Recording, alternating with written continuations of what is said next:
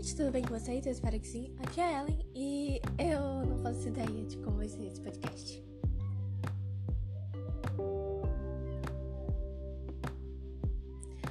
Bom, eu havia dito pra vocês que, tipo, esse podcast, o próximo podcast seria sobre Souita, mas eu decidi gravar esse daqui. É, como todos os outros que eu gravo, eu gravo na impulsividade, então eu resolvi gravar esse aqui. Eu tô um pouco gripada, então minha voz tá meio alteradinha, eu acho. E. Bom, é, acabou o carnaval, eu acho, né? Depende. Mas são três dias, eu acho. É, há três dias. E. queria ter gravado durante o carnaval, tipo um podcast assim, e eu até cheguei a gravar, só que não dava muito de ouvir minha voz. Primeiro porque minha voz tá meio baixa por causa da gripe, né?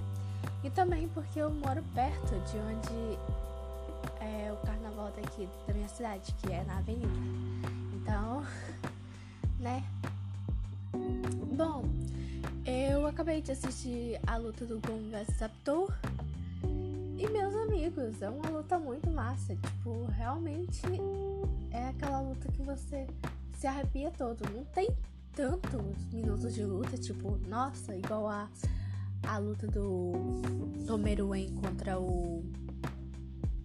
Esqueci o nome do velho. Mas é aquele velho lá que, que assustou do Exame Hunter e tal. Bom, é, eu esqueci o nome dele. Enel? Não, Enel é do One Piece. Meu Deus do céu.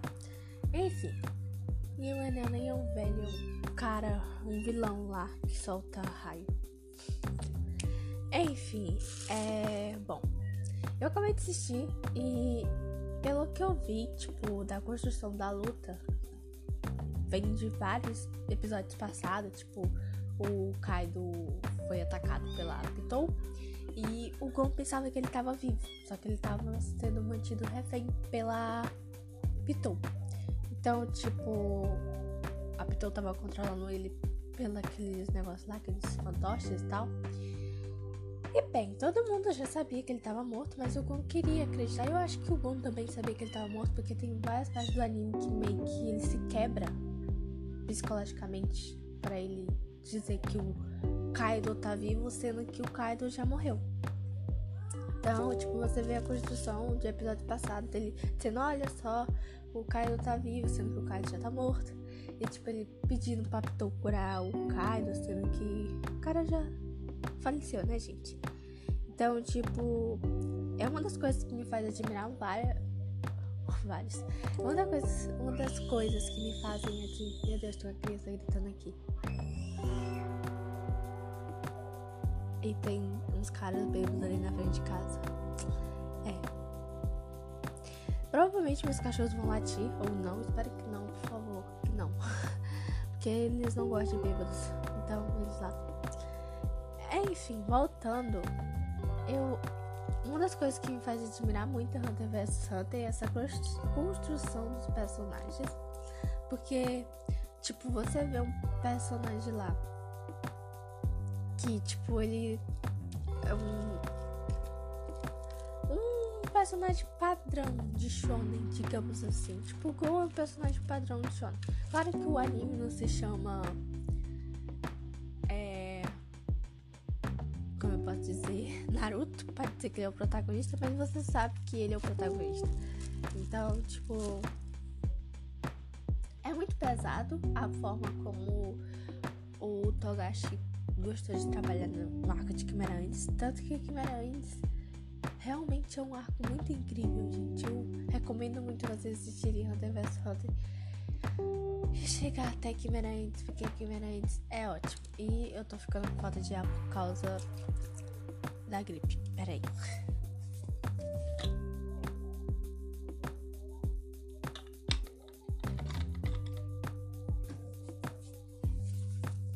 Voltei e eu queria falar também um pouquinho sobre arcos de anime. Sim, arcos de anime, porque eu assisti muito anime shonen, tanto que hoje em dia eu tenho repulsa de anime shonen, por isso que eu tô assistindo os antigos.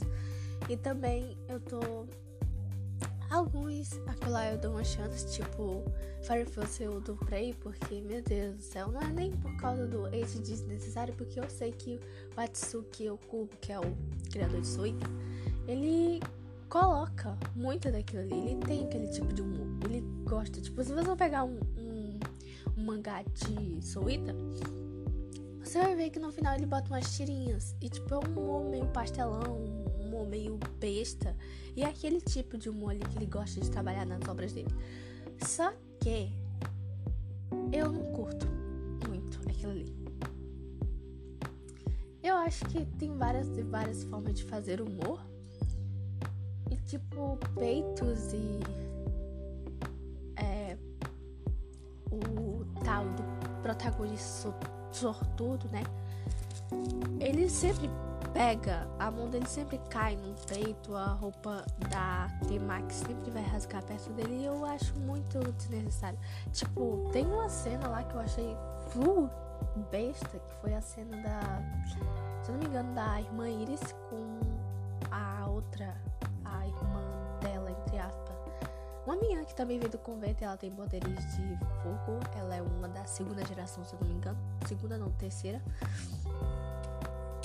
E ela cria sakuras. Ela faz fogos de sakura. E bem, tipo, tem uma cena onde a irmã Iris, se eu não me engano, é episódio 7 ou 8. Eu acho que é o 8. Talvez não seja. Que eu acho que foi ali que eu dropei. Enfim, a, ela chega lá pra irmã Iris e a irmã Iris chega lá pra ela, na verdade. E, bem, ela queima a roupa da irmã Iris, deixando só, tipo, a roupa dela como se fosse meio que uma calcinha e um sutiã. E eu fiquei velho com a necessidade disso. Tipo, é só tu mostrar que a personagem é gostosa. Tipo, dane que a personagem é gostosa. Eu quero saber da história. E, tipo, beleza. Tipo, teve um anime aí que ele praticamente falava sobre bordel e ele subiu no My List. A criança tá gritando de novo aqui do lado, enfim. Tem um anime que ele falava sobre bordel e ele foi cancelado e ele subiu no My Anime List porque as pessoas gostam de ver essas coisas. Ou talvez seja só zoeira. Eu acredito que as pessoas gostam de ver essas coisas. E também anime Kuete e anime de harem são mais acessados, ainda mais se forem shonen. Então, não tem isso, né? Por isso que eu também evito os, os isekais. Isekai tem muito disso de fazer harem. Só ver aí show de Ashline Ver também aquele lá que tem a raposinha. Enfim, né?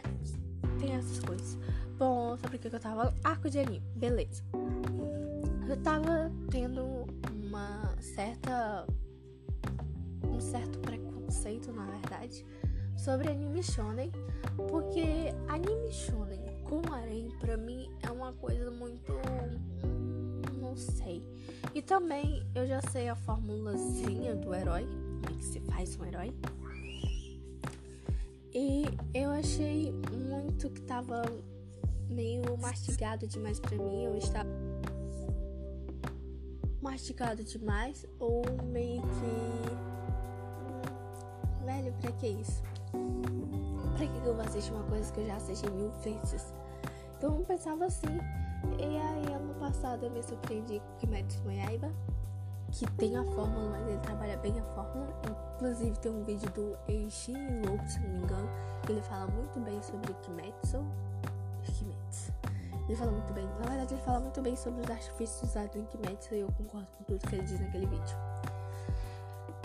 Bom, tem um arco de anime onde o protagonista ele tem um momento que ele se quebra psicologicamente, que ele é mostrado na batalha como salvador. E aí, tipo, tem a parte lá, o Goku pede para todos os humanos levantarem a mão e tal. O Yuzuki vai enfrentar lá o último torneio das trevas. É. Se eu não me engano. Assim, a marca de Soita vai lutar contra o Kishin. Ela, ela descobre que ela consegue também ser uma arma e tal. Além de uma. Esqueci o nome das coisas, não, não sei se. É, eu esqueci. É uma arma e um artesão, basicamente. Ela descobre que ela pode usar. Ela pode ser os dois. Ela pode ser um artesão, que ela controla o sol. E ela também pode ser uma arma. Aí a clímax final, luta final, ela tava quebrada psicologicamente, ela voltou assim. Na verdade, ela se quebra psicologicamente no meio do anime. E aí o autor vai trabalhando até o final, que é na luta final. Até o final, que é na luta final. Nossa, incrível. É, e tem Gimetsu lá que, tipo, o Rui, que é aquela aranha, estava ameaçando a irmã do. Estava ameaçando tirar a irmã do Tanjiro. E bom, todos esses arcos, ainda mais se for num shonen muito grande, eles têm muito mais tempo de ser trabalhados. Tipo, Naruto teve bastante tempo de ser trabalhado. Naquela luta contra o Pen, quando a Hinata chegou e ele tava muito lascado, muito. E tipo, ele conseguiu lutar bem. Entende onde eu quero chegar? Tipo, um arco pode ser trabalhado psicologicamente bem.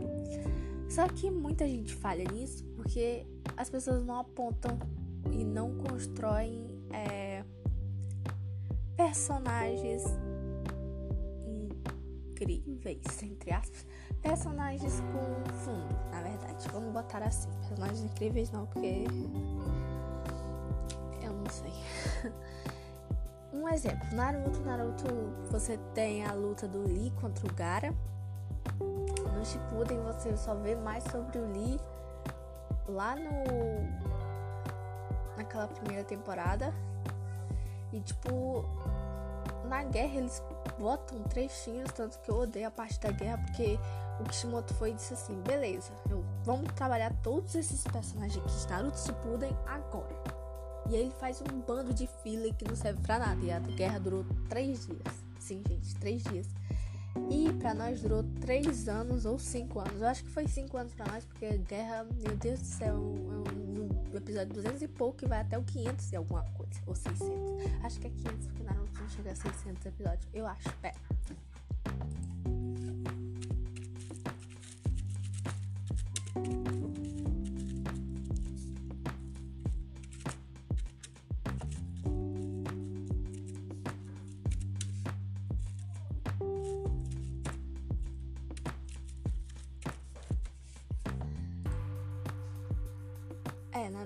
Tem 500 episódios. é, gente. Guerra começa no 200 e pouco, vai até os 500. Beleza. Um anime bem bom. Isso é uma coisa que eu não curti, porque, tipo, me pareceu forçado a gente meio que ver um flashback. Beleza, gente, quem é esse cara? Eu não quero saber quem é que ensinou isso aqui pro Lee, sendo que o Lee não foi trabalhado antes. Entende? E, tipo, Hunter vs Hunter trabalha o personagem antes antes. E eu gostei muito disso. Gente, desculpa meu erro de dicção. Eu tenho que fazer mais trava-línguas. É, é a anotação pra mim mesma, fazer mais trava-línguas. é, bom. E também tem a questão de que ninguém liga pros personagens de Naruto. Tipo, os que aparecem lá no flashback. Tipo, você não conhece ele. Eu achei extremamente desnecessário colocarem aquela criança lá, o, Iota. É Iota o nome dele. A criança lá que controla o tempo. Sendo que eu não queria ver aquilo ali, entende? Ah, mas o mangá não é seu, você não quis ver, mas tem gente que quer ver. Sim, gente, eu tô falando de construção de personagens. Eu tô dizendo que, como eu já li muitos animes, já, já li muitos animes, já li muitos mangás, já tenho um mangá, sei trabalhar personagens, tipo, eu acho meio forçado. E até o Kishimoto já, com, já confirmou na, no, na entrevista que, tipo, como Naruto estava fazendo sucesso, ele decidiu fazer mais episódios. Porque no mangá não tem aqueles filhos, caso vocês não saibam, tá, gente? Não tem nadinha. E eu já li Naruto inteiro. Então, tipo, trabalhe personagens. Não importa se seu anime vai ser curto e tal, mas trabalhe bem os personagens, igual trabalharam bem em Hunter vs Hunter, igual trabalhem em One Piece. One Piece vocês reclamam que tem, nossa, tem 919 episódios e tal. Gente, One Piece é uma obra que você não pode questionar a forma como Oda trabalha os personagens, porque ele trabalha direito. Um vilão que aparece lá, que você. Um vilão coadjuvante, na verdade. Tipo, sei lá, o Mr. Pink, que aparece lá na luta contra o, o Dom Flamingo, que ele luta contra o Frank, o Frank. tipo, a história dele é tocante. Você chora, você se emociona e você sabe os sonhos, você sabe as falhas, a qualidade do personagem todinho, porque ele é trabalhado, gente. E Dressrosa, Dressrosa, ah, enfim, o arco do Flamengo, ele não é enorme, tipo, comparado ao do Big, da Big Mom. Então, tipo, tem uma coisa de trabalhar personagem. Você tem que colocar o personagem ali e você tem que desenvolver ele durante a obra. Se você tem um arco pequeno e você quer desenvolver aqueles personagens ali, você tem que dar uma função para ele. Ele não pode estar ali só para provar que, tipo, personagem X ou um personagem Y usou ele para aprender tal poder, ou usou ele para. ou enfrentou ele tal. Não, ele tem que ter um grande senso de função. E é isso que o Togashi tem, que ele tem um grande senso de função. Tipo, se você reparar, o Kurapika, o Leório, eles somem depois de alguns episódios porque eles não precisam estar no arco de Quimera antes, entende? Eles não precisam. É... O Leori queria ser médico, gente. E o Kurapika queria se vingar do, do povo lá. Ele conseguiu a vingança dele, uma vingança bem ruim até, porque ele matou um, uma pessoa do clã, entre aspas, que matou o clã dele para roubar os olhos. E ele ocasionou o acidente de outro. Então, tipo, não tinha como ele vencer ele, entende? E o cara soube usar ele, o Togashi soube usar. E agora, se eu não me engano, o Kurapika aparece no, no mangá agora, né? E tal. Enfim, gente. Eu acho que eu não mostrei muito bem onde eu quero chegar, mas eu quero chegar aqui, que é trabalhe os personagens de vocês se vocês forem fazer um anime ou um mangá. Que é tipo. É importante. E eu acho que isso foi uma das coisas que se perdeu em Bleach que o cara não soube trabalhar bem os personagens. Inclusive, eu não sei nem de quem é Bleach. Peraí, eu vou olhar. Bleach.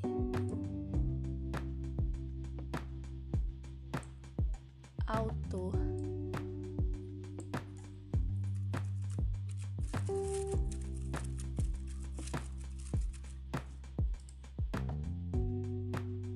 É o Titi Kumbo. Eu não conheço esse cara. Eu acho que foi. Ele fez só Bleach, se eu não me engano. Não, ele fez outro, que é sobre uma bruxa. é. Enfim, voltando. É, eu esqueci onde eu estava. Assim, voltando ao episódio de Hunter vs Hunter nessa tarde, que já são 3 e 1. Bom, os personagens de Hunter vs Hunter, eu. Outra coisa que eu gosto também lá é que, tipo, o autor sabe como dirigir uma história legal, tipo, o texto é legal. Ele não te trata como um idiota, tipo, ele não te mostra as coisas muito na cara. E no arco de Quimera Ends é um, uma trabalheira incrível, gente. É sério, uma obra-prima. Um, um brilho, um colírio para os olhos, na verdade. Por quê? Porque Quimera Ends tem lá o, o Meruem, que é o rei, ele é um vilão muito massa. É um vilão que você simpatiza com ele, você quer ajudar. Ele não é igual o Kira, que você fica naquela dúvida, porque Death Note não quer dizer nada, gente. Tá bom? Death Note é só uma coisa que te faz assistir e você fica pensando, nossa, mas isso é errado. Tipo assim, eu tô torcendo para o vilão e tal. Quando se trata do Meruem, não tem isso, porque você vê os, as coisas que ele quer e você fica você não cai no questionamento se você quer ou não torcer para ele. Você já torce instantaneamente para ele. Entende? Porque, tipo, as ideias dele são massa. Tem uma trama política ali muito bem trabalhada. E durante é, todo o arco da luta e tal, que são bem os três a quatro episódios, que é a luta final do primeiro contra o o velho lá, que eu não sei o nome dele, eu confundo ele com Enel, não sei porquê. ele meio que mostra mais dele na luta, então você simpatiza mais por ele. E bem, tem camadas divididas ali. Você vê as coisas acontecendo ali e você fica dizendo: Nossa, velho, que foda, que massa. Tipo, olha o como esse personagem cresceu daquele episódio ali, que ele só apareceu ali, até aquele final ali que tem um trono e tal. Sem contar as altas referências à guerra que teve lá no episódio de, da luta do Meruem contra o cara lá que eu chamo de, de Enel. O cara não, velho. Não é um cara, né? Então tá no mesmo. E eu acho que esse podcast não quer dizer nada igual Death Note, porque eu estou falando aqui faz horas. faz horas não, faz 26 minutos. E eu não cheguei ainda onde eu quero chegar. Onde eu quero chegar é o seguinte. Hunter vs Hunter é uma história maravilhosa. Eu fiquei extremamente emocionada vendo a luta da Pitou versus o Gon. A luta, entre aspas, né? Porque, tipo, ele dá É muito bizarro a luta dos dois, porque o Gon é uma criança. E você vê do jeito que ele fica tratando a Pitou na luta. É bizarro. Mas que ele tenha amadurecido. Ainda é bizarro. Enfim, vejam Hunter vs Hunter e é isso. Tchau, tchau e trabalhe bem os personagens. Fiquem bem, fiquem com Deus e até logo.